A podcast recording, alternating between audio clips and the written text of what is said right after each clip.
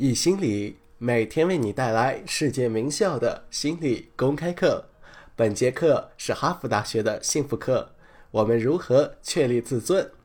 这门幸福课在哈佛大学是最受欢迎的课程，百分之二十三的哈佛大学学生认为这门课程改变了他们的一生。本门课的授课导师泰本也被誉为哈佛大学最受欢迎的导师。下面课程开始。前面的课程说了那么多关于自尊的研究，我们如何确立自尊呢？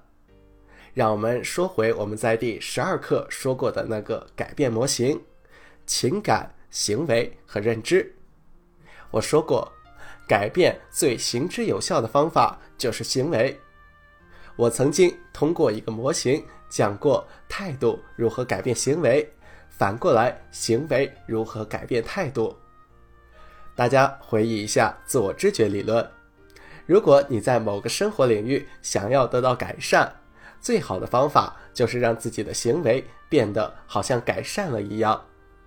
如果我想要有高度自尊，我的行为就要像一个有高度自尊的人。为什么？因为自尊是一种态度，是我对自我的态度，是我对自我的评价。要提高这种态度。最有效的方法就是表现出一个有高度自尊的人的行为，所以榜样的作用是很重要的。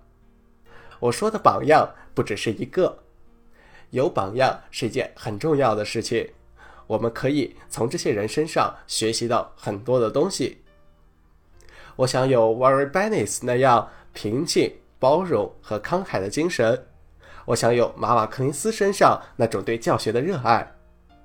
把榜样所有的优点都综合起来，这样我们就能有他们那样的行为，并且慢慢的培养。我们追求的就是那种态度。我来讲一下提高自尊的几个方法，大部分都已经说过了，这也算是对我们之前内容的一个很好的总结。首先，有高度独立型自尊的人。他们通常更加的平静，所以独立型自尊是一种态度，平静是一种行为。也就是说，行为平静的人，他们的独立性自尊会随着实践而增加。我们在冥想相关的研究中看过，当我们越来越多的练习正念冥想时，我们独立型的自尊就会上升，因为他们不需要赞扬。今天我冥想的真好，大家为我鼓掌。这个不是自尊的重点，它的重点是带来平静，去关注自己，活出自己。又比如说运动，运动能够带来平静，因为它在体内释放了某种化学物质。这样子，随着时间的过去，它就能够直接的增强我们独立性自尊。因为行为体验了平静，导致了态度的转变。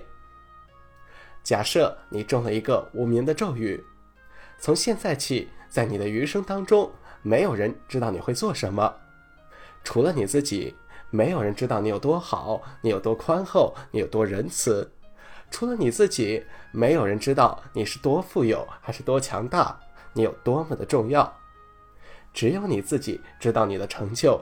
只有你知道你有多好的操守、道德和性格。在这样一个世界里，你会怎么做？做这样一个练习，并不是说让你在匿名世界中怎样生活，在现实世界中就应该怎样的生活。这个方法的意义在于，在这样一个世界中，或者是做这样的练习，它能够磨练我们，在抛开赞扬和声望的情况下。我们会做什么样的选择？我经常练习这样的方法。例如，我在哈佛读研究生的时候，我当时的答案是这样的：在那样一个世界里，我可能连博士学位都拿不到，因为读博对我来说并不是一件很愉快的事情。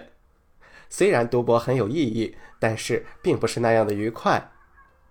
我读的不是很好。不觉得我自己有什么惊人的能力，但是我同样也跟自己说，在现实世界里，不是那个没人知道我做什么的世界，而是那个别人知道我在做什么的世界。我需要有一个博士学位才能够在大学任教，所以我继续的学习，最终拿到了我的博士学位。我是在毕业前不久开始这个练习的。我当时在考虑不同的出路。我在想，在一个没有人知道我在做什么的世界里，我会选择做什么呢？我的答案是教书。我告诉我自己，我肯定不会去做研究，所以那个时候我放弃了争取终身任期。即使当时的外界那些关心我的人，他们给了我很大的压力，他们不停的说：“你再写两三篇文章，你就能够拿到一个很好的学位，争取到终身任期。你能够做到的，你的博士论文可以发表。”但是。我知道我不想要过那样的生活，我要为此付出代价吗？当然，我付出了很多的代价，但是这个方法帮我找到了我想要什么样的世界。你热爱什么？你真正想过的是怎样的人生？你希望十年、二十年之后你会变成什么样子？什么对你来说是非常重要的？就算没有别人的认同、点头、赞扬和欢呼，反对和批评，你也会去做什么？你在那样一个世界里会做些什么呢？这个是一个很重要的问题。那些有高度独立型自尊的人会去追求他们的兴趣，那些追求他们兴趣的人会获得更高的自尊。那些有经常心流体验。也就是经常体验全心投入的人，他们的独立型自尊也会增加。问问你自己，你什么情况下体验过心流？你什么时候忘我过？是在你读书的时候吗？是坐在你朋友旁边吃晚餐的时候吗？是你写作的时候吗？还是你站在全班同学面前介绍一个课后活动的时候呢？你什么时候体验过？你以前什么时候感受过心流？